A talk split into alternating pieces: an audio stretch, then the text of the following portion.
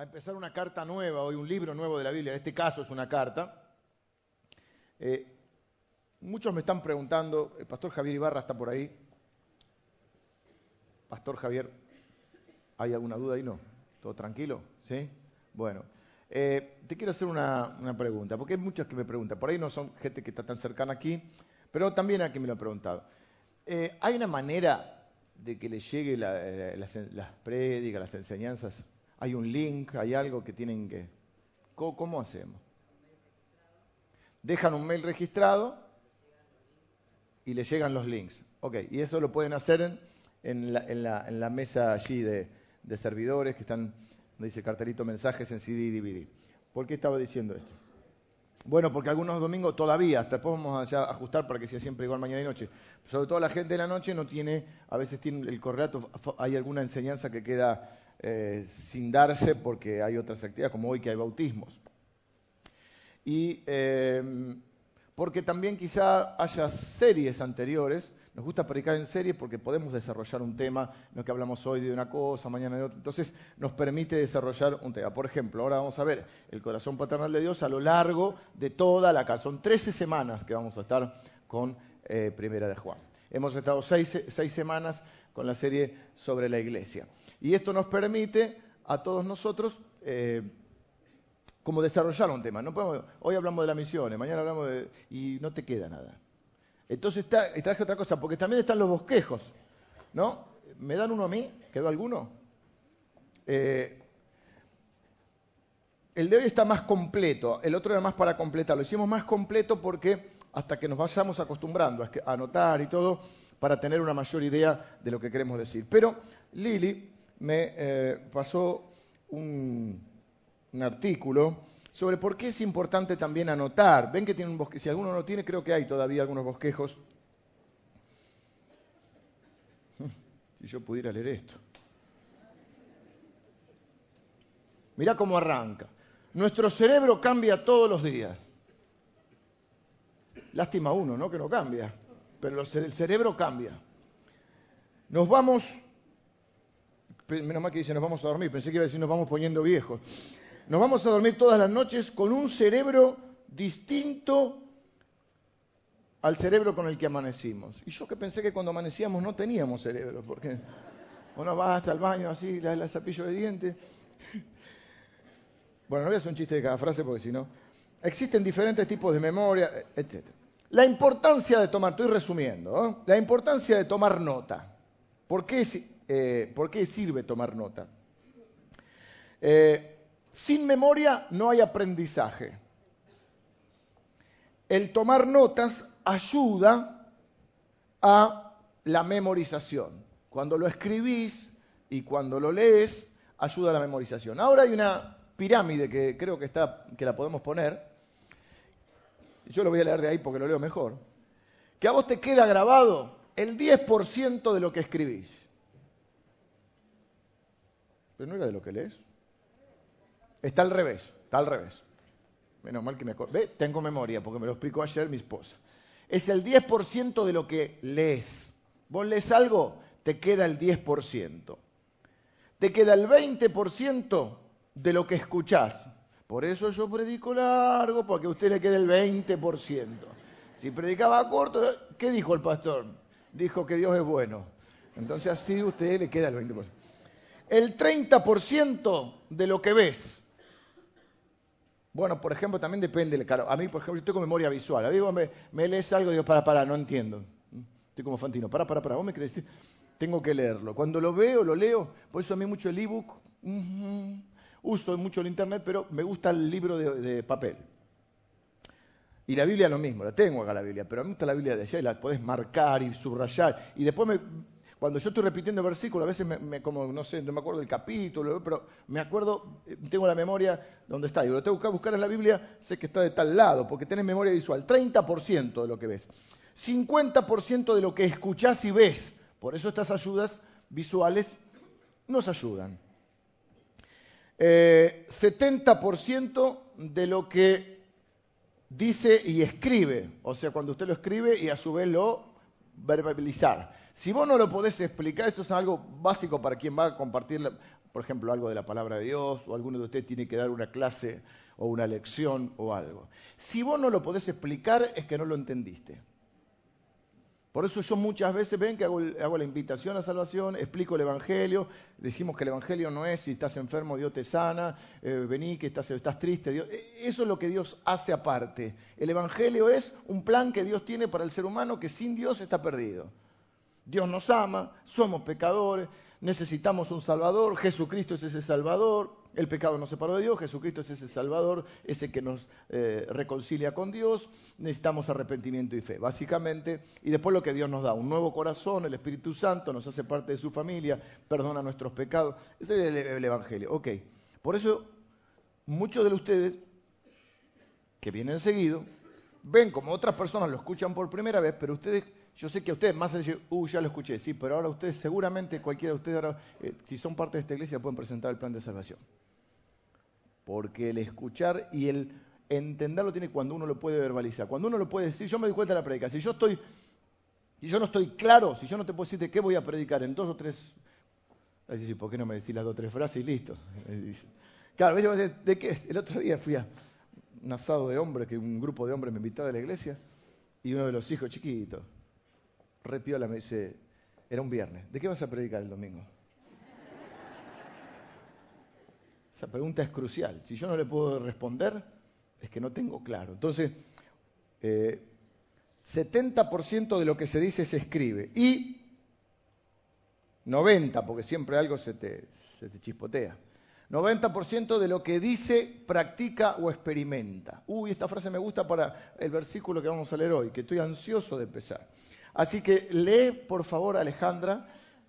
¿Había más? En vez no lo registré, pero pará, que quiero que... No, está bien. Hay que hacerle caso a la jefa espiritual de la nación. ¿Qué más hay?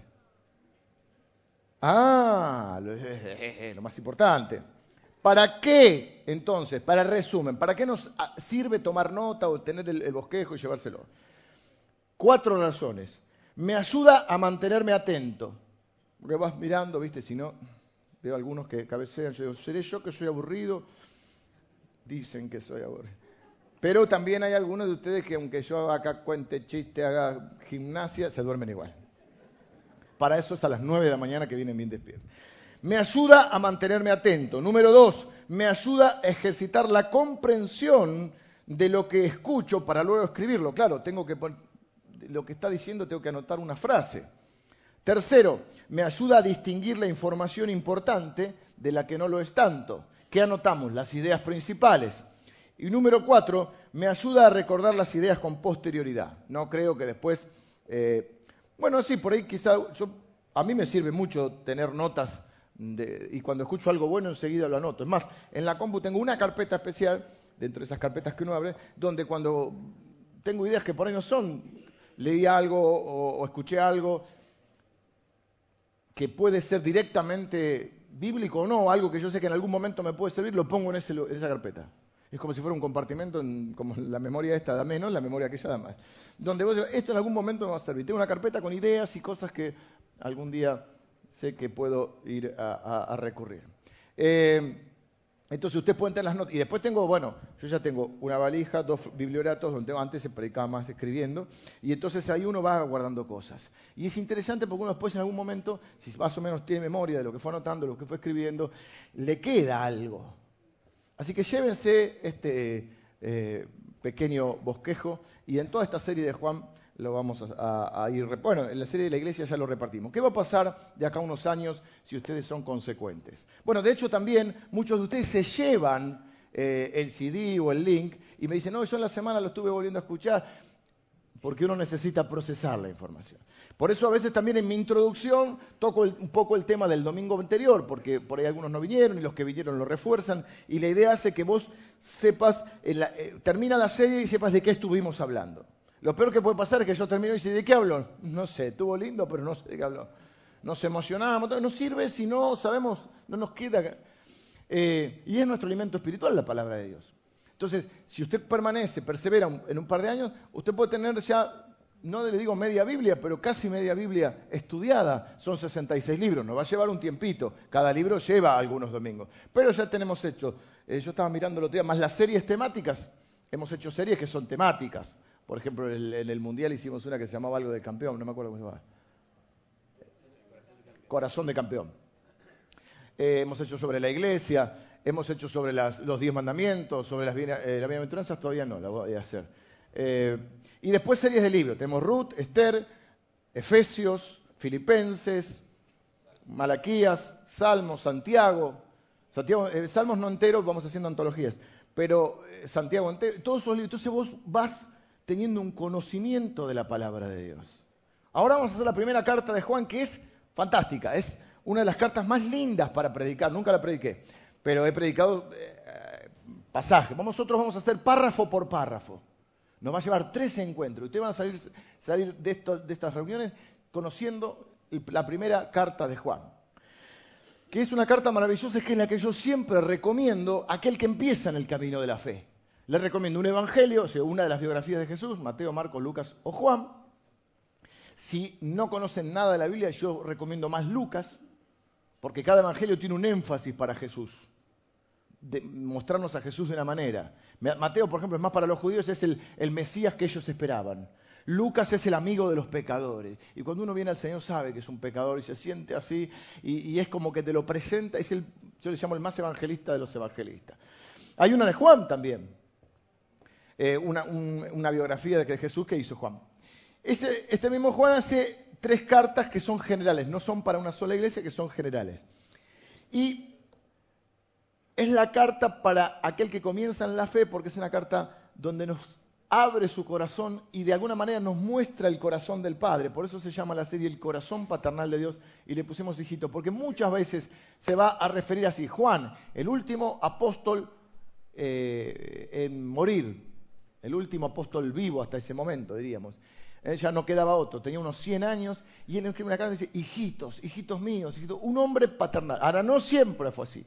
Entonces yo lo que quiero hacer hoy en el primer eh, encuentro de esta serie es presentarles a Juan. Porque vos no podés recibir una carta, si no, eh, sí la podés recibir, pero para poder comprender una carta o un mail, tenés que saber quién te lo envía. Para entender cómo piensa, por qué dice lo que dice. Si no, uno es como que está eh, puede cometer muchos errores, puede hacer presuposiciones. Hay cosas, por ejemplo, que yo aprendí con los años. Hay cosas que no se, que no se hablan ni por mail ni por teléfono, se hablan cara a cara. Porque ahí está la posibilidad de la repregunta, de no, tenemos un lenguaje eh, corporal y no es lo mismo decir algo que puede tener muchos significados. Hay palabras que eh, en la jerga popular, si lo miras mal es un insulto y si te lo dicen de otra manera casi que es un elogio o un gesto de cariño. No sé si me explico. Cuando alguien habla al otro y dice, che, ¿me está, ¿me está diciendo que soy tonto o me está, es un gesto de cariño? Entonces, hay cosas que se hablan cara a cara. Como no tenemos cara a cara a Juan, lo que tenemos es una biografía de Juan. Lo que yo quiero ver hoy, que veamos juntos, son algunos, algunos flashes de la vida de Juan. Y con esos flashes podamos ver un poco quién es conocerlo un poco más a Juan. Algo conocimos de Juan cuando vimos la, la, serie sobre las siete iglesias, una serie que se llama Seven. ¿Por qué? Porque la escribe el mismo Juan. Y entonces ahí vimos algo de quién era Juan. Pero hace mucho y eh, hoy lo quiero hacer de nuevo y no es la misma prédica, es otra prédica. Pero quiero que veamos a través de esos flashes, esos pasajes, porque al fin y al cabo, para conocer a una persona tiene que ver cómo actúa, cómo reacciona, cómo se maneja. Y quiero que a través de eso también veamos la obra de Dios en él y que algunas preguntas nos hagamos nosotros con respecto a nuestra forma de ser, a quiénes somos nosotros, a conocernos un poquito más. Y aquí nadie juzga a nadie ni nadie evalúa a nadie, cada uno se evalúa a sí mismo. Leemos la Biblia, leemos la palabra y la palabra nos lee. Así que a medida que veamos eh, eh, este libro de Juan, vamos a conocer hoy a Juan y vamos a poder interpretar cuál es su pensamiento, su intención, qué quiso decir y qué se supone que hagamos. Eh, a partir de conocerlo un poco más a él. Vamos a leer primero y después vamos a volver a leer esto. El capítulo 1, versículos del 1 al 4. lo que era desde el principio, lo que hemos oído, lo que hemos visto con nuestros ojos, lo que hemos contemplado y palparon nuestras manos tocante al verbo de vida. Porque la vida fue manifestada y la hemos visto y testificamos y os anunciamos la vida eterna, la cual estaba con el Padre y se nos manifestó. Lo que hemos visto y oído, eso os anunciamos, para que también vosotros tengáis comunión con nosotros, y nuestra comunión verdaderamente es con el Padre y con su Hijo Jesucristo. Estas cosas os escribimos para que vuestro gozo sea cumplido. Lo que hemos visto, lo que hemos oído, es lo que anunciamos, lo que han palpado nuestras manos. Juan es el último testigo presencial de la vida de Jesús. El último de los apóstoles. Juan es el viejito que queda, estamos en un momento, tiene casi unos 100 años, donde ya estamos en segunda y tercera generación de cristianos, gente que ya no conoció a Jesús. Y Juan es como que lo hay fuentes extrabíblicas nos cuentan que Juan es como que lo llevan a las diferentes congregaciones. Él se sienta frente a la gente y les cuenta cómo era Jesús. Le cuenta lo que él vio, lo que él oyó, lo que palparon sus manos. Yo estuve ahí.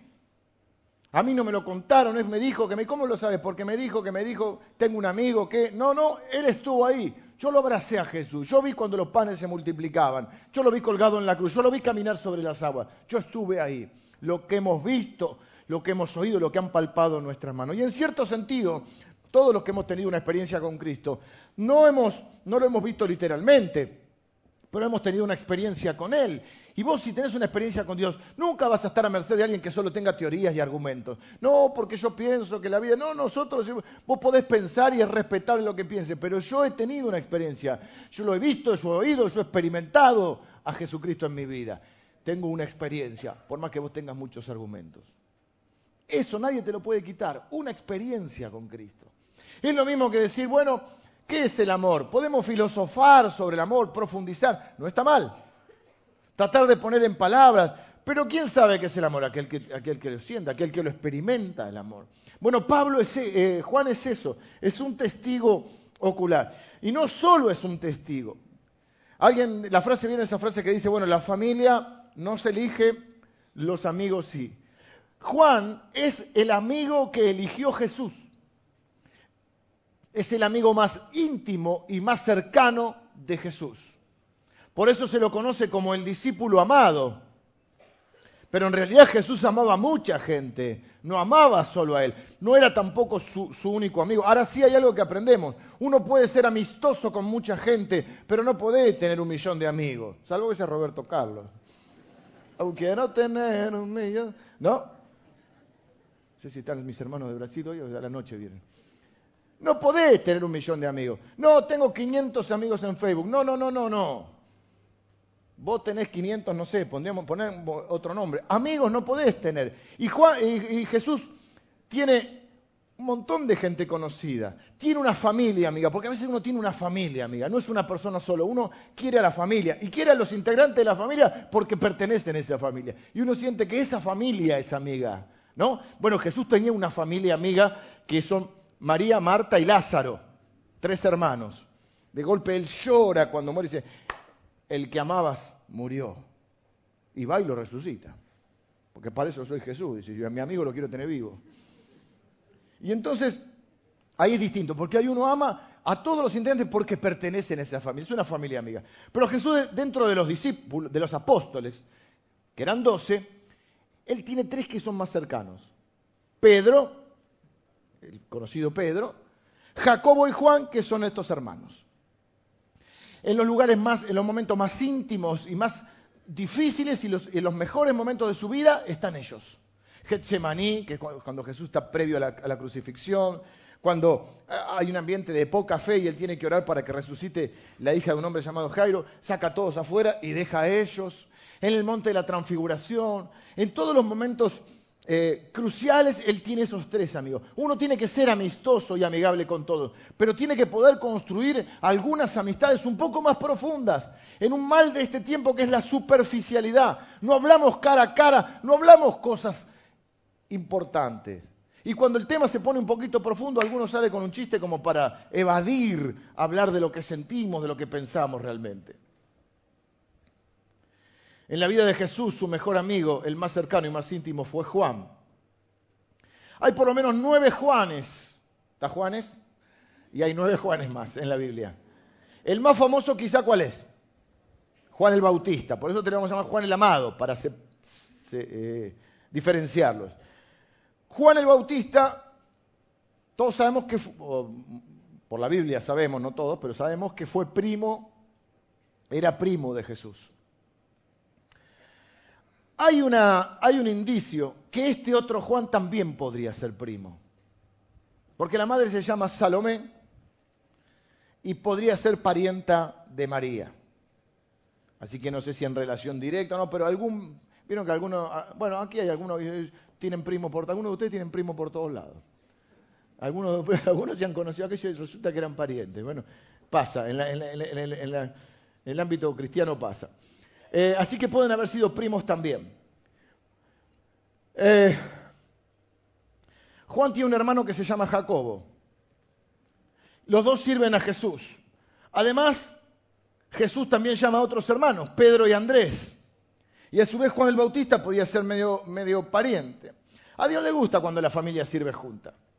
Eso no significa que todos tengamos los mismos dones, no hay puestos que se heredan, los puestos que se heredan se llaman nepotismo, o sea, que no se heredan, los, llamados no se heredan, los dones no se heredan, cada uno tiene su don, pero sí que a Dios le gusta ver una familia junta que vengamos juntos a la iglesia, que compartamos algunas actividades juntas, que podamos servir juntos en, diferentes áreas de acuerdo a nuestras edades, nuestros dones y nuestra historia. Pero evidentemente dentro del círculo de Jesús no eran solo personas individuales, sino que algunos eran familia.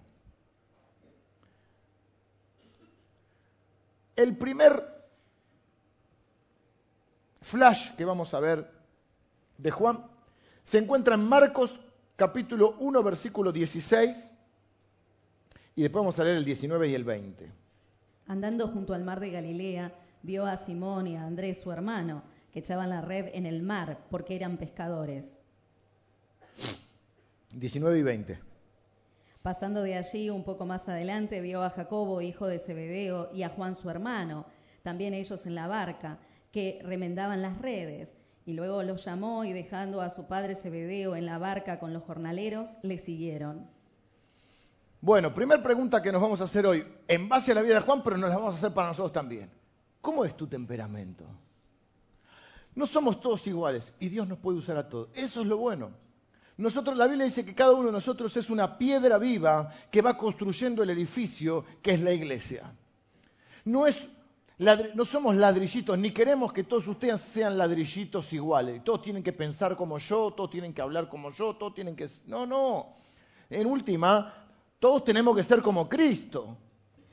Yo ni siquiera creo eso, ya yo tengo mis discípulos, yo tengo mis discípulos, yo hago discípulo de Cristo, no hago discípulo propio, yo creo que se parezcan a mí, porque un discípulo es alguien que sigue a alguien, yo creo que, se parezcan a Cristo, porque si se parecen a mí va a estar más complicado. ¿Y qué es lo que veo allá? Que cada uno, que Dios la Biblia nos muestre, por eso yo sé que la Biblia es verdad, porque Dios no te, eh, la Biblia no te, no te vende un cuentito de hada, viste, como cuando éramos chicos, ahora cambió esa, esa, esa línea de enseñanza. Pero cuando éramos chicos, los, héroes de, nuestra patria, ahora ya también los criticamos por todo, tampoco sirve. Pero antes era como que eran perfectos. Entonces decimos, si el tipo era perfecto, por eso. San Martín cruzó los Andes este, en un caballo blanco y el tipo lo cruzó en una camilla vomitando sangre enfermo. Ahora, ¿qué lo hace más, más admirable? Para mí lo hace más admirable que lo haya cruzado así. Estuve cerca de los Andes. Con el avión pasamos por... Y este con un... En, 1800 no sé qué, en camilla. Y la Biblia hace lo mismo, nos presenta a la gente como son, no nos presenta perfectos. Salvo Jesús que es perfecto. El resto tienen un montón de, errores, de pecados, de, de, inconsistencias. ¿Y qué es lo bueno? Que uno dice, si Dios lo usó a él, me puede usar a mí. ¿Y qué tiene Juan en el temperamento? Hay, más clases, pero vamos a poner dos extremos, dos clases de personas. Algunos de ustedes tienen una tecla que es on-off. Encendido o prendido, ¿no? Encendido o apagado, perdón. Y algunos de ustedes tienen un dimmer. ¿Saben lo que es un dimmer? Un dimmer es cuando vas a prender la luz, en vez de la tecla que apretás y prende y apaga, hay una que le, va girando, tipo el ventilador. Nosotros teníamos en un departamento una, que, alguna que, que tiene 1, 2, 3, 4 y una que no tiene, y es que vos le vas dando rosquita y va subiendo la intensidad de la luz o bajando. Eso es un dimmer. Para poner, viste, media luz, ponele un buen vinito. No, está bien. O la tecla, ¡pum! Viste, vos das golpe y te viene así. Bueno, Juan es de los on-off. Algunos de ustedes se van a identificar. Cualquier, cualquier cosita y ya se encienden. Ya se prenden fuego. Son más impulsivos, vamos a decir. Iracundo viene después, pero primero impulsivos. Son más eh, pasionales. Otros son más cautelosos, más de procesar, necesitan pensarlo más, son más, más reflexivos. Juan es un todo nada. Ahora, ¿hay una personalidad mejor que la otra? Un temperamento, no la personalidad. ¿Hay un temperamento mejor que otro? No. Cada uno es cada cual. Y Dios usa a unos y a otros. Ser un on-off, un pasional, un intenso, puede ser bueno si estás bien encaminado, bien direccionado, pero en cuanto te encaminaste para otro lado, puedes tener muchos problemas por ser así. Si algunos se van identificando. A priori pareciera que el cauteloso es como más el que tiene el dimmer es como más equilibrado. Puede ser. Cada uno es como es. Y lo que vamos a ver es que Dios nos usa a todos y no necesariamente cambia nuestro temperamento, ni nuestra personalidad que vamos a ver en un rato. Yo sigo teniendo un temperamento más de on-off, lo cual me puede llevar, puede ser algo bueno o puede ser algo muy malo. Juan era on-off, ¿cómo lo sé? Bueno, Mar de Galilea, leímos ahí, viene Jesús, está lleno de pescadores. Eh, porque también dicen que ellos eran ignorantes, no, él tenía un negocio, eh, era un líder, tenía empleados, había un negocio familiar. Está Juan con su hermano Jacobo, también Santiago. Jacobo es Santiago, es el mismo nombre. Santiago, Jacobo. ¿Eh? Claro, es Santiago, Santiago, algunos se llama Tiago aquí. Bueno. Y Pedro con su hermano Andrés, Simón y Andrés. Y él lo llama. Y si usted lo, leímos esto que dejándolo todo, le siguieron. Ahora vos imaginate, estás en el trabajo, por supuesto que lo conocían. Ahí no relata eso, no es que apareció Jesús, oh, ¿quién es este? Seguime, ah, bueno, voy. Evidentemente había habido contactos previos, conocimiento previo. Pero igual, imagínate que vos estás en el trabajo sí, sos cristiano, todo, y viene, bueno, tenés que dejar todo. Viene Jesús, te dice, deja todo. Y seguime. Juan no calcula las consecuencias, lo que va a pasar, de qué voy a vivir. No, era, viste, como cuando ves las películas americanas, a mí me da risa, porque cuando lo despiden o se van de un trabajo agarran una cajita.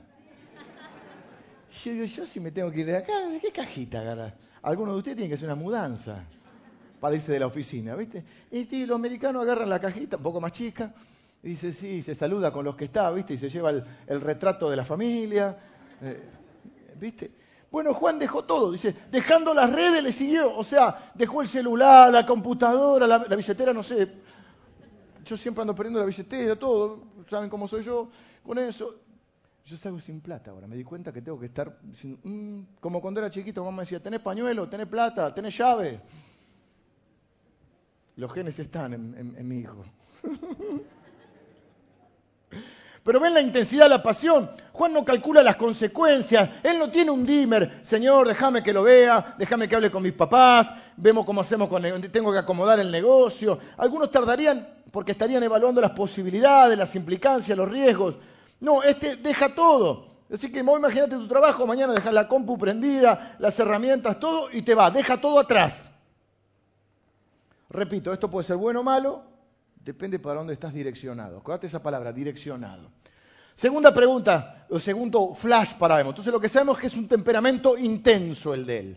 Ahora vamos a ver cómo es la personalidad de él. Y vamos a leer, debe estar en el bosquejo también, Marcos 3:17. A Jacobo, hijo de Zebedeo, y a Juan, hermano de Jacobo, a quienes apellidó Boanerges, esto es, hijos del trueno. Mirá qué lindo sobrenombre.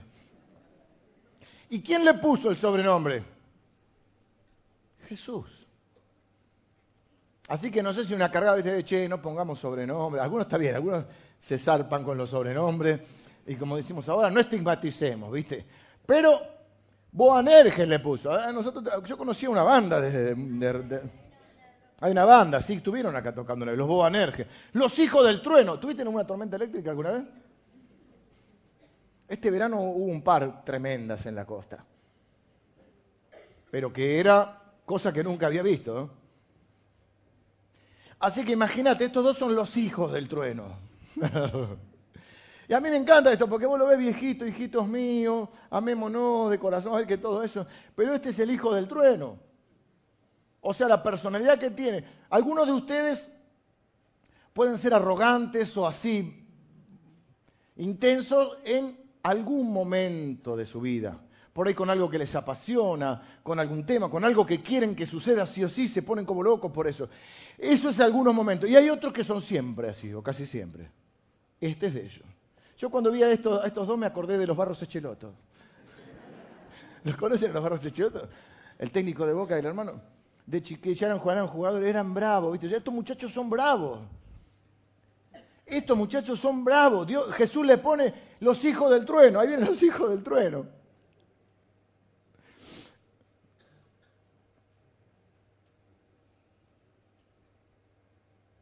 ¿Tienen algún amigo así? ¿Tienen un amigo? Es una pregunta para decir, ¿son así? Pero siempre puede decir, tengo un amigo que, y, quedas elegante. ¿Mm?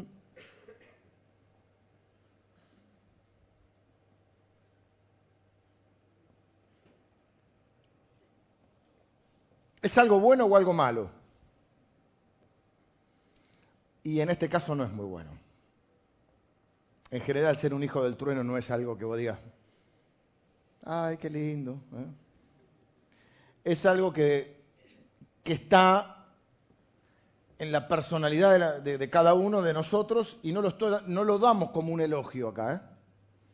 Acá lo vemos para decir, ok, este era, podríamos llamar, dentro de su personalidad, era algo dominante en su personalidad no era algo esporádico, o sea, para que te pongan hijo del trueno, es que es tu característica, o es una de las características. Dentro de la, cuando le preguntas, ¿cómo es alguien? Por eso es importante Juan, porque Juan es el que nos puede decir cómo era Jesús, fuera de Jesús mismo. La persona que más lo conoce, Juan, es el amigo íntimo. Entonces, Juan es el que nos va a contar cómo es Jesús, cómo siente Jesús, cómo piensa, es el que más lo conoce. Si yo tengo que preguntarle a alguien, ¿cómo estaba? Bueno, primero a la señora, porque quien más te conoce si tenés una secretaria, puede ser que la secretaria también te conoce, o, los compañeros de trabajo que están. Y si no, tus hijos y tus amigos. Jesús no tenía familia, no tenía secretaria, así que tenía los seguidores. De sus seguidores, Juan es el más íntimo. Así que Juan es el que más lo conoce. Y es el que nos va a hablar de Jesús.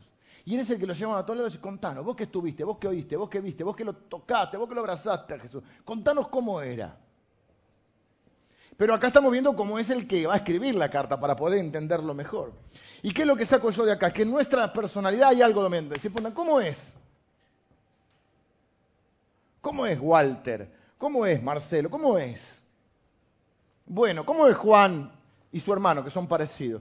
Y estos son, son como un rayo, el rayo McQueen. Son bravos los muchachos. ¿Cómo les llama Jesús, que los conoce? Los hijos del trueno. Lo que quiero ver con esto es que a pesar, Dios nos usa a pesar de lo que somos.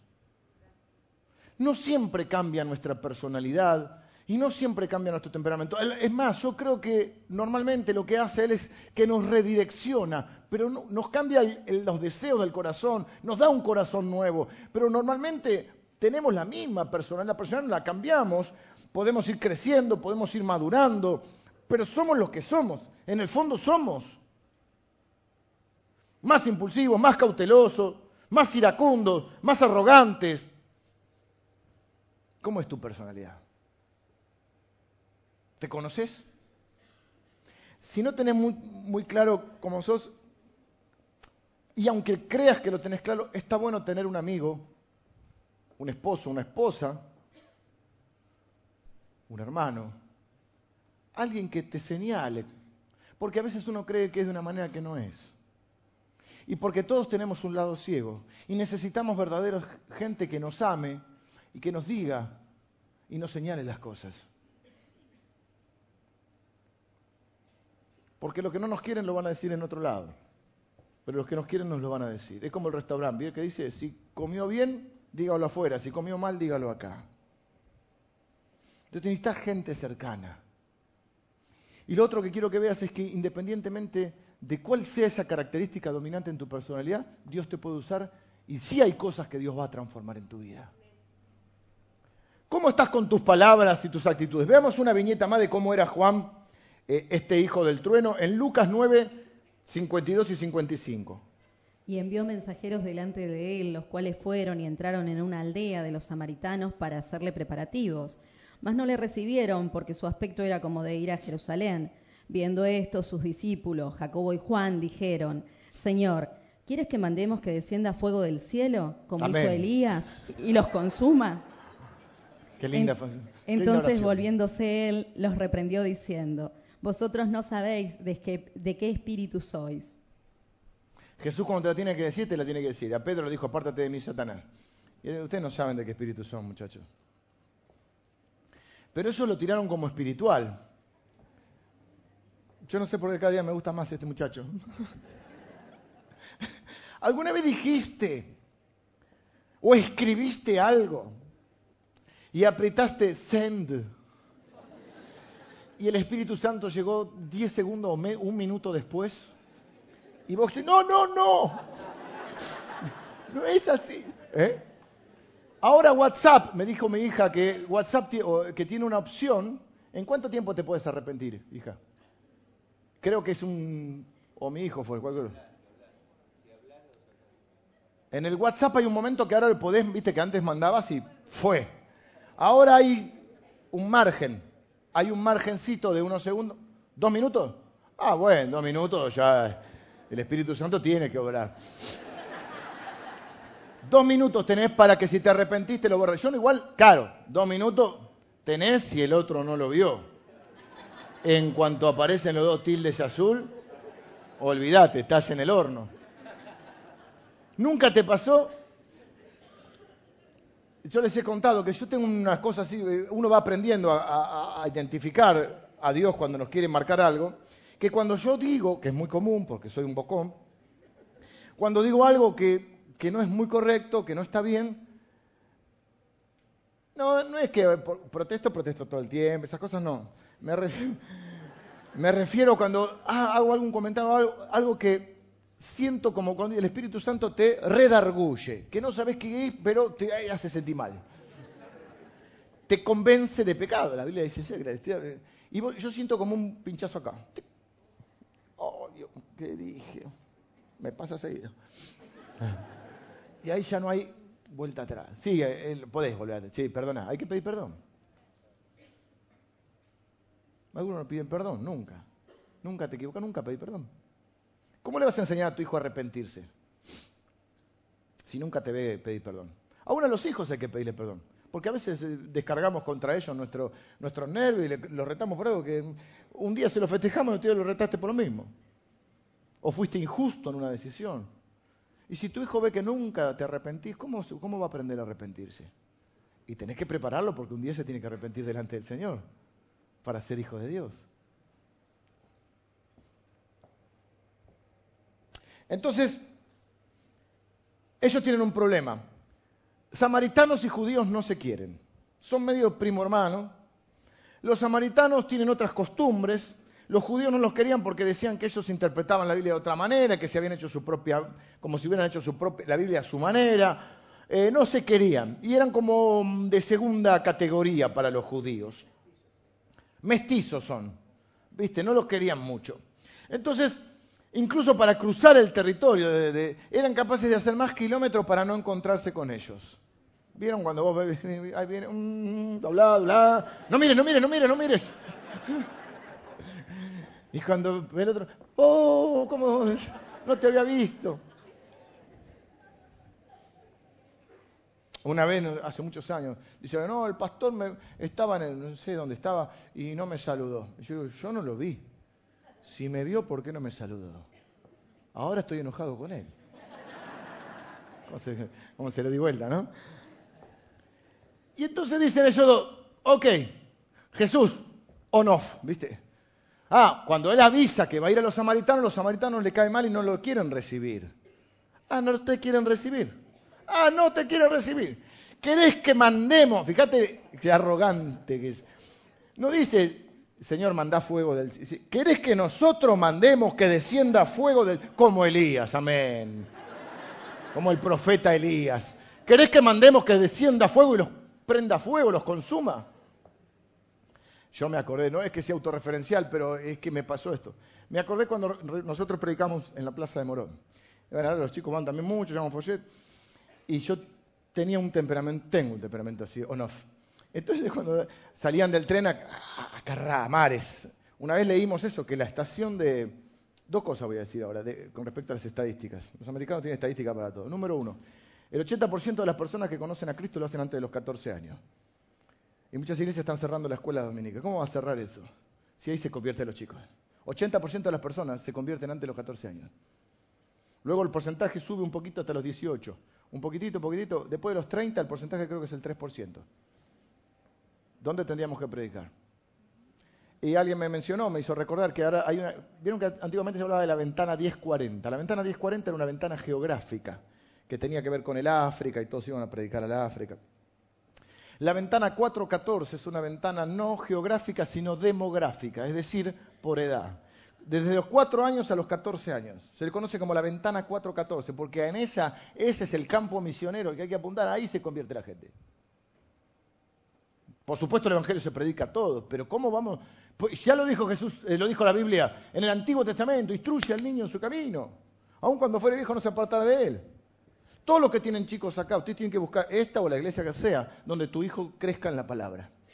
Crezca en la palabra, no que se llene de tradiciones y de no, y que todo no, todo no, todo no, de cosas que la Biblia no dice que no. Que se llene de la palabra de Dios, que sea feliz. Yo siempre, recuerdo que yo estoy acá hoy, porque cuando tenía unos 20, 19, 20 años, me llamaron mis amigos de la infancia, porque yo no iba a leer. Me aburría, a los 14 me fui. Me salí por la ventana de los 4, 14 me había bautizado los días, los 14 me fui. Porque me aburrí. Nosotros queremos crear un lugar donde los chicos la pasen bien, se diviertan, sean, felices y, se puedan expresarse libremente. No todo no porque la tradición... No hagamos de los chicos viejos. Confundimos ser espiritual con ser viejo. Algunos de nosotros ya somos más viejos. No es que somos más espirituales. O sea, nosotros nos queremos a dormir temprano, ellos no. Por eso acá a las doce y pico de la noche el sábado, y es temprano igual para los chicos, pero aún así, pase la puerta a una escuela los sábados. Por eso no vamos a poner un culto el, sábado. Porque este lugar se llena de pibes y pibes y pibes que vienen acá y que traen sus amigos. Y no lo queremos poner una, una rondita que canten celebrada a Cristo. Que crezcan en la palabra, pero que puedan pasar una etapa tan linda de su vida, donde sembremos en ellos en recuerdos, ellos generen esos recuerdos y esos lazos, que el día que estén medio tecleando, sean esos amigos los que lo vayan a buscar. Así que, pero no te podés acordar a los 15 años eh, cuando que tenés un hijo de 15 años. Oh, yo tengo un hijo, todo yo a la iglesia. No, tenés que traerlo de chiquito. Y tenés que traerlo y para traerlo no vienes solo, tenés que venir.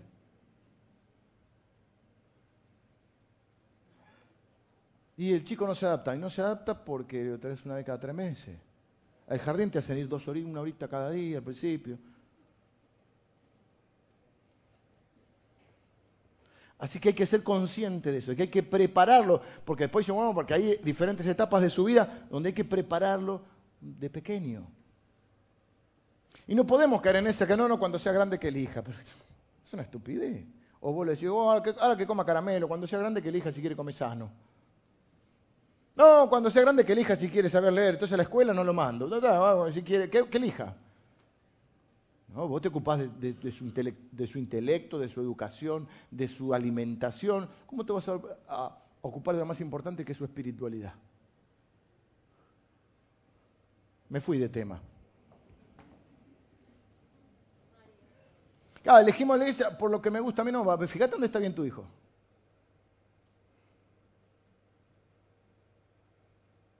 ¿Quieres que mandemos que descienda fuego? Uh. Ah, yo estaba en la estación de Morón, repartía los... volví. Me quedé en la estación de Morón, ahí volví.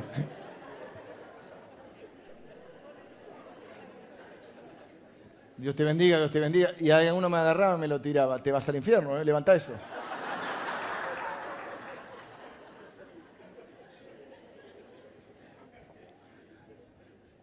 Me molestaba mucho que tiraran los folletos. Me dijeron una vuelta, hagamos una gran campaña de, así de, antes se hacían las campañas, nosotros hacemos campaña de evangelización porque evangelizamos todo domingo. Hicimos un folleto, repartimos 27.000 folletos, hace 20 y pico de años, ¿te acuerdas? Llenamos un molón de folletos. Y claro, cuando yo veía uno en el piso me ponía loco. Y bueno, pero en 27.000 algo queda, ¿no?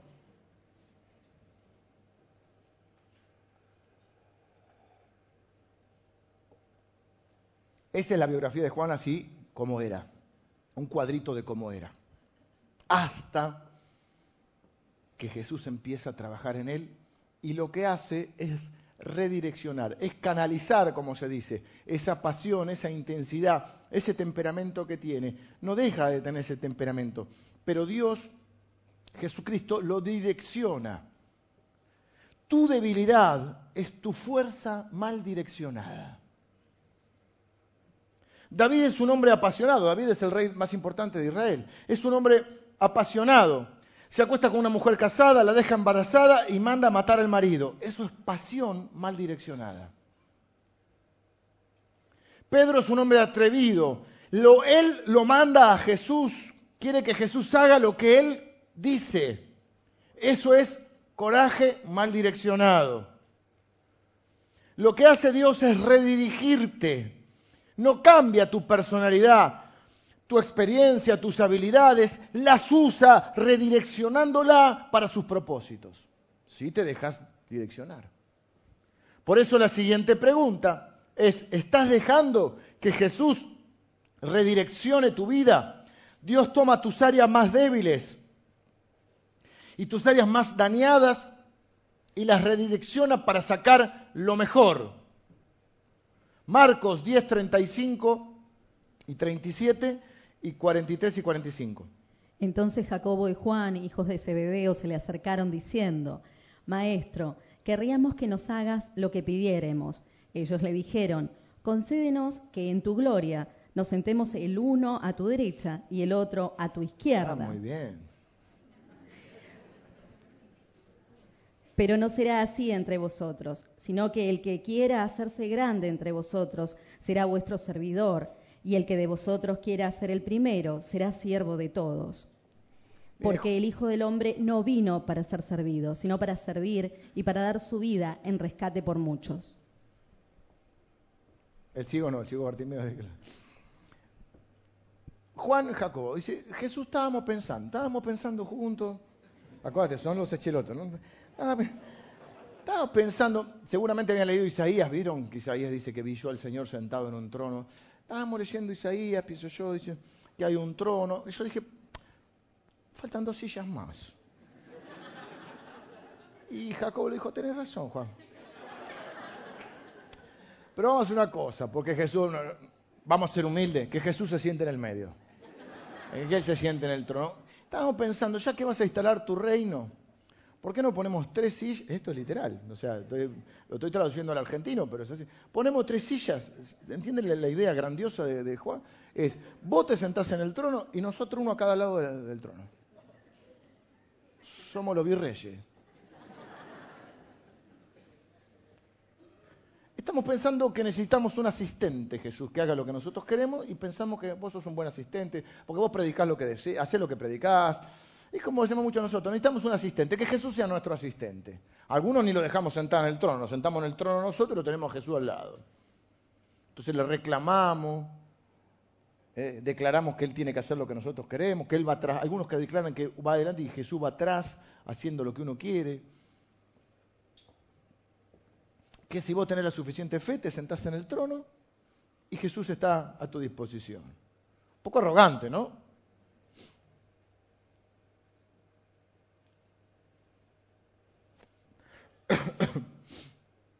¿Qué hace Jesús? Veámoslo del lado de Jesús. ¿Qué haríamos nosotros? ¿A quién le ganaste, Juan? No, querido, ¿cómo te vamos a poner una silla al lado del trono? ¿Qué te está pasando? No estás entendiendo bien. Un montón de cositas que uno podría pensar que Jesús le dice. ¿Qué hace Jesús? Lo redirige. Lo redirecciona. Es genial lo que responde, por eso es Jesús, porque Él ve que ellos están mal direccionados, pero que hay, hay ganas de hacer algo. Hay potencial. Hay una frase que usamos a veces que dice, es mejor atajar locos que empujar idiotas. No es muy bíblica tampoco. O sea, no entró en el canon. En Proverbios no está. Pero es la idea de, y hay gente que viene con idea muy loca, es preferible decir, mira, esto vamos, vamos a acomodarlo, a redireccionarlo. Yo trato de no decirle que no a una idea, a veces lo que hacemos es tratar de darle una forma, porque por ahí pero es mejor eso que, no se le cae a nadie una idea, lo tenés que andar empujando. Che, ¿por qué no haces algo? ¿Por qué no haces algo? Entonces él ve que tienen eso y le dice, la gente de este mundo trata de servirse. Ustedes quieren ser grandes, no hay problema si quieren ser grandes en el reino de Dios. No está mal querer ser grandes en el reino de Dios, sí importa la motivación. Les voy a decir cómo pueden ser grandes en el reino de Dios. Sirvan a los demás. El Hijo del Hombre no vino para ser servido, sino para servir. Juan dice, quiero ser grande. Jesús le dice, déjame como te digo, ¿cómo, cómo, cómo lo podés lograr? Ahí ya captó la atención, ah, ¿cómo puedo ser grande? Tenés que servir a los demás. Así funciona el reino de Dios. Y eso es lo que hace Jesús con nosotros. Llegamos con una historia, con un temperamento, con una personalidad, con una forma mal aprendida de hacer las cosas, una forma mal aprendida como ellos. ¿Qué pensaban? Ah, ahora estamos al lado de Jesús, somos los capangas, somos los que mandan. Y Jesús le dice, no, no me gusta. Somos los grandes. ¿Vos querés ser grande? Acá es distinta la cosa. Acá tenés que servir. Quinta pregunta, que es muy parecida. ¿Está transformando Jesús tu vida? Juan se convierte en uno de los miembros del círculo íntimo de Jesús, de los más cercanos. Está en los momentos más trascendentales, dijimos Getsemaní, cuando resucita la hija de Jairo, en la transfiguración. Y en la última cena, Jesús le dice a un grupo de sus amigos que hay uno que lo va a traicionar. Juan está sentado al lado de Jesús, lo cual ya indica qué relación había entre ellos. Vos te sentás con alguien cerca que, que estás cómodo, que tenés confianza y le dice al oído, ¿quién te va a traicionar? Juan, dijimos que era on-off, ¿no? Todo o nada, encendido apagado, no tiene término medio. Y ahora está completamente comprometido. Vamos a ver que él está completamente comprometido con Jesús. Más que Pedro a esta altura. Porque no es lo que decimos, sino lo que hacemos. Y Pedro dice, yo te voy a seguir hasta la muerte, aunque vengan degollando, y, él lo cree realmente, y saca la espada y lo defiende a Jesús, pero después lo niega porque se asusta. El único discípulo, el único apóstol que está a los pies de la cruz es Juan. Y Juan le dice, uno de ustedes, le dice Jesús, uno de ustedes me va a traicionar. Y Juan le dice, ¿quién es? Porque Juan está seguro que él no es. Los demás empezaron a mirar y ¿qué, preguntan? ¿Seré yo? ¿Seré yo? O sea, no están tan seguros. Pero Juan está seguro que él no es. Y no dice, seré yo, dice, ¿quién es? Él estaba preocupado por Jesús, no por él. El resto se preguntaba si no serían ellos. Pasó de ser un egoísta a ser un servidor. Jesús está en la cruz, la gente le grita, los ladrones a su lado. ¿Quién está ahí? Está Juan. Juan, la mamá, porque la mamá está siempre, y, y otra mujer se había ahí. Y la cruz era una forma de escarmiento, o sea, se crucificaba a la gente para decir, ah, no hagan, no digan, esto es lo que le pasa a los que hacen algo que no, a los que hacen algo que no nos gusta. Eso es lo que te puede pasar en la escuela o en el trabajo. Que cuando haces algo que no, les gusta a los demás o que no cuadra con los demás, tengas problemas. ¿Y cuál es el escarmiento? Tratar de hacer algo público, alguna broma, alguna burla, una cargada, una, una maldad. ¿Por qué? Ah, para que los demás vean, que a los demás no se les ocurra hacer lo mismo. Y eso hacían con la cruz. Los crucificaban ahí y decían, esto es lo que le pasa a los que no nos hacen caso, decían los romanos. Por eso todos salen disparando. Pero Juan queda ahí. Y en la cruz vemos que Dios lo, transformó, que, el Señor lo transformó, que Juan está ahí. Y Jesús colgado en la cruz le dice, Juan, tengo que hacerte un pedido muy importante. Le encarga lo más valioso que tiene, que es la mamá, la vieja. Y le dice, cuida mamá. Ahora él es tu hijo, le dice la madre. Y a, y a, Juan le dice, ahora ella es tu mamá. Mirá el grado de confianza y de amistad que tienen, que le encarga lo más preciado que tiene.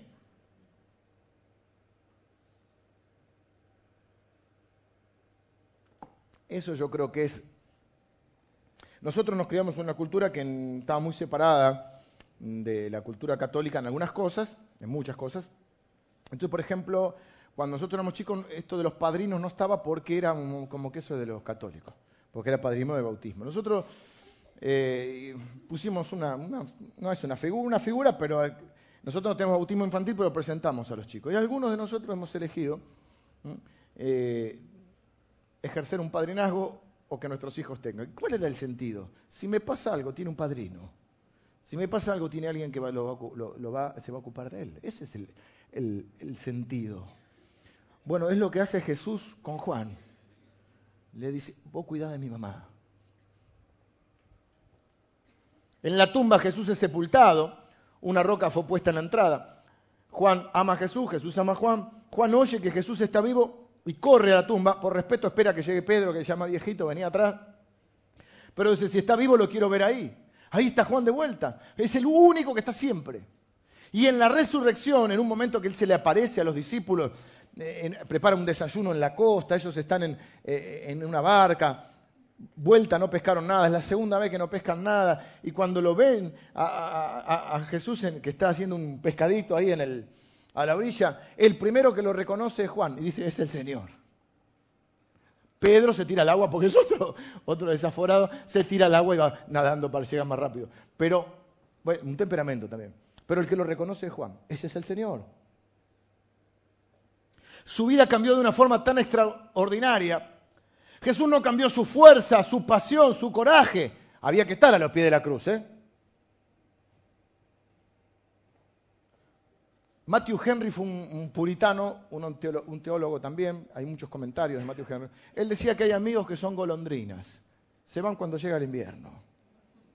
Los amigos golondrinas. Y hay otros, que a veces pasa mucho en la familia, que cometen este error, están solo para la crisis, que está bueno estar en la crisis, pero también está bueno estar en los buenos momentos. O sea, no podés ser amigo de tu esposa cuando está enferma nada más, o de tu esposo. Si está enfermo tenés que cuidarlo, en lo bueno y en las malas, pero en todo momento, eso es lo que hace el amigo, en todo tiempo hace el amigo, ama el amigo. Y vieron que el versículo dice, y es como un hermano en tiempo de angustia. ¿Saben lo que dice otra versión? Y nace para los tiempos de angustia. El amigo nace para los tiempos de angustia. Eso es fantástico. Por eso ahí reconoces a tus amigos, a tus verdaderos amigos. El hermano de Juan fue el primero, el primer mártir en morir fue el hermano de Juan. Todas fuentes extrabíblicas nos cuentan cómo lo fueron matando a cada uno. A Juan, Juan es el último a morir. Aparentemente lo meten en aceite hirviendo. ¿Sabían esto? Lo dijimos cuando vimos la, serie sobre Juan. sobrevive milagrosamente y lo envían a la isla de Patmos a trabajar en unas minas. Ahí es donde escribe el Apocalipsis, donde se le aparece Jesús y le habla de la iglesia. No lo pudieron callar. A Santiago, vimos el libro de Santiago, lo subieron a un pináculo y lo tiraron. ¿Cómo sobrevivió? Lo mataron apaleado, lo apalearon y lo mataron. Juan sigue hablando de Jesús. ¿Ves que tiene temperamento? Porque ahora lo vamos a ver, digo esto porque ahora vamos a ver que diga, hijitos míos, no amemos de palabras, el discípulo amado, cuando dicen que es el discípulo amado, que recostaba la cabeza, va a decir, este Juan era medio blandito. No, querido, era el hijo del trueno. Lo tiraron en aceite hirviendo, salió de ahí y siguió hablando de Jesús. Lo exiliaron en la isla de Patmos y siguió hablando de Jesús. Escribió el Apocalipsis, escribió las cartas. Algunos decían que Juan era un hombre sin educación, que los discípulos eran gente sin conocimiento. Juan no, eso, eso decían los críticos de él. Juan es un hombre que era un líder, que tenía una empresa de, pescado, de, pesca, y además tuvo tres años en la universidad con Cristo. Bueno, esto todo fue la introducción. La prédica viene, podrían haber llegado a las 12, mira. Ahora, vengan los músicos, la prédica va con música. Última pregunta que te quiero hacer hoy. ¿Confías en la palabra de Juan? ¿Ves que es importante saber quién lo escribió? Estamos hablando del hombre que más conoce a Jesús, después de Jesús mismo, por supuesto. Él nos va a decir, y va a decir, a mí esto no me lo contaron. Lo que vimos, lo que oímos, lo que, palparon nuestras manos. De eso vamos a hablar en este mes. No de lo que yo vi. Yo te voy a contar lo que Juan vio, lo que Juan dice, lo que Juan aprendió.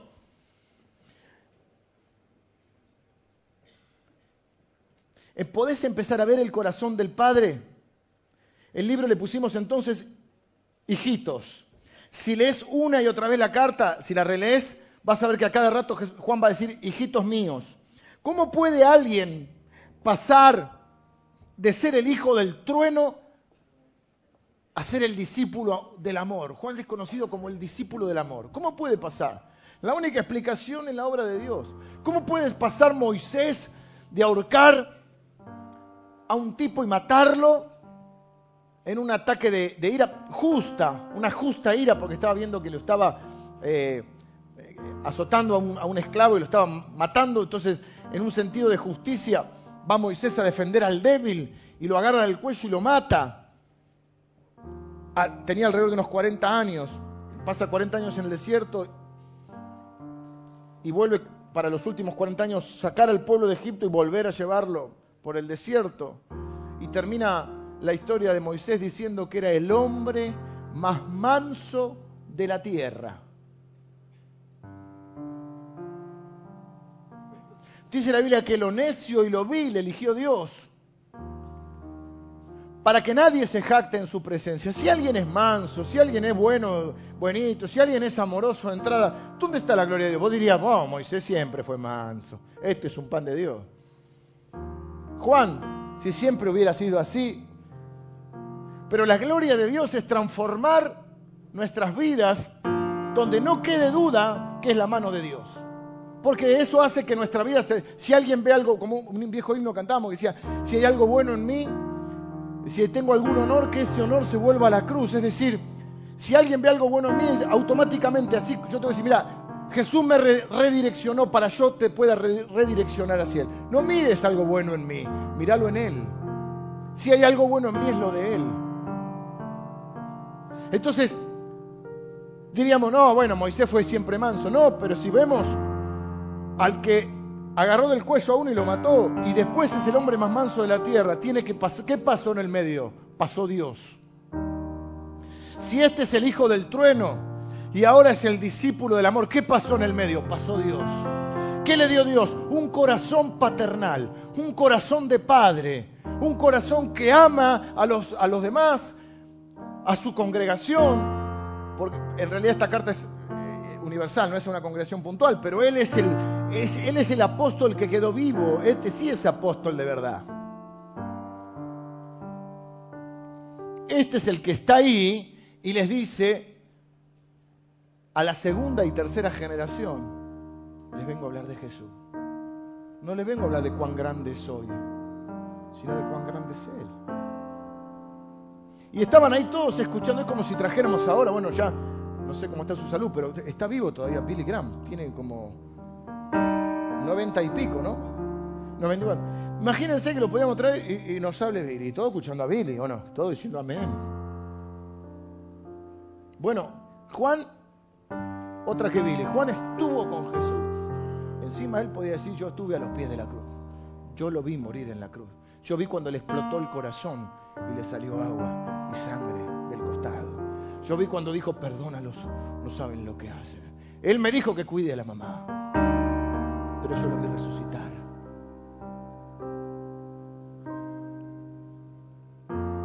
Haber conocido a Jesús le hizo la vida más fácil a Juan. De ninguna manera. De ninguna manera. Pero él está tan feliz y agradecido de haber conocido a Jesús que quiere que ese, gozo que él siente sea completado con la mayor cantidad de gente posible que conozca a Jesús. No podemos ver a Dios, pero podemos ver a Jesús. Y eso es de lo que habla Juan. Algunos de ustedes no entienden que no son huérfanos, que tienen un papá.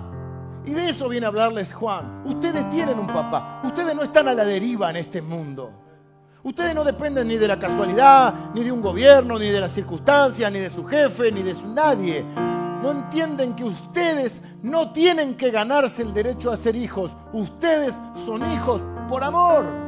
Porque Dios nos amó a pesar de ser hijos del trueno, a pesar de nuestra arrogancia, a pesar de nuestro impulso o de nuestra pasividad, a pesar de nuestra pasión o de nuestra indiferencia, a pesar de nuestra historia, de nuestros pecados. Él eligió hacerte parte de su familia. Y estamos viviendo un tiempo que yo creo que hay una crisis de liderazgo mundial. No hay líderes mundialmente. Hay una crisis, yo estoy pensando en eso mucho. Y algo vamos a hacer eso. Hay una crisis de llamado. Yo no estoy viendo que surjan tantos pastores jóvenes en, la obra nacional. Hay una crisis de liderazgo gubernamental en los países. Ya no hay líderes. Y hay una profunda crisis de paternidad. Y yo en esta serie quiero mostrarles que ustedes tienen un padre y que eso implica un montón de cosas para ustedes.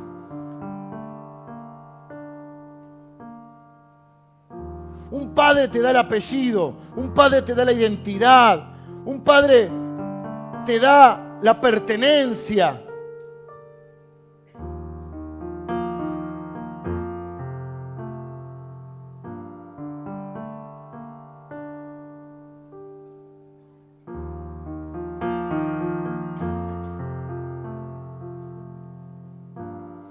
Padre te da la guía, un padre te da la dirección, un padre es el que te enseña.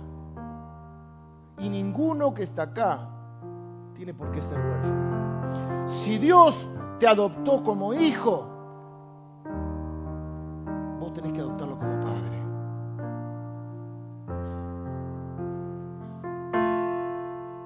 Independientemente de la imagen que tengamos y de la relación que hayamos tenido con nuestro Padre terrenal, que por cierto influye. Nosotros tenemos un Padre perfecto. Por Él nacimos, Él nos dio la identidad, Él nos dio la dirección a nuestra vida, Él nos dio las guías, Él nos dio la, la pertenencia a su familia.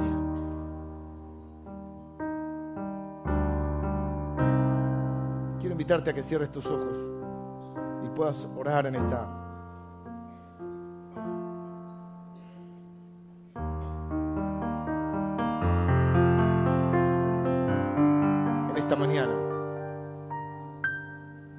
empieza a tener un corazón pastoral que no tuvo siempre.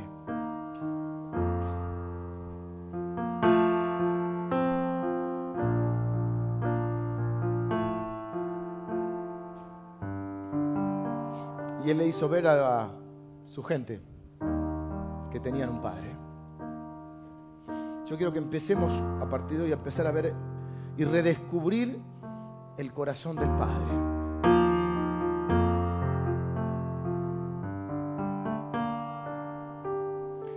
Y nos lo va a presentar, como al Padre no lo vemos, lo tenemos que ver en Jesús. ¿Y quién es el que más conoce a Jesús? Juan. Juan es el mejor amigo. El día que Juan murió, cerró sus ojos y cuando los abrió, vio a su mejor amigo, a Jesús. Después de haber vivido una vida intensa, donde fue transformado de ser el hijo del trueno a ser ese padre que nos redirige al Padre Celestial. Yo quiero que ores ahí donde estás, si lo deseas, y digas, Señor, que en, este, en, esto, en esta serie de encuentros, en esta serie de estudios, yo pueda redescubrirte como Padre. Que yo pueda conocer más a Jesús y a partir de conocer más a Jesús y conocer más su palabra, pueda conocerte como Padre. Señor, que yo pueda reconocer mi verdadera identidad, que pueda encontrar seguridad y protección al conocerte como Padre, que pueda encontrar guía y redirección a mi vida. Señor, transfórmame, úsame, cambia lo que quieras cambiar en mi vida. Tú me conoces mejor que nadie, Señor, sabes cuál es mi personalidad, cuáles son mis sentimientos, cuál es mi temperamento, cuáles son las metidas de pata que, que tengo, quién soy, mis reacciones. Pero yo quiero que me transformes, Señor, que me uses, que me redirecciones, que transformes mis debilidades en mis fortalezas, Señor. Para tu gloria, para que otros puedan conocerte para que otros puedan ver cómo tú transformas las vidas de aquellos que se rinden a ti. Bendigo a cada uno de mis hermanos que está orando así. En el nombre de Jesús. Amén.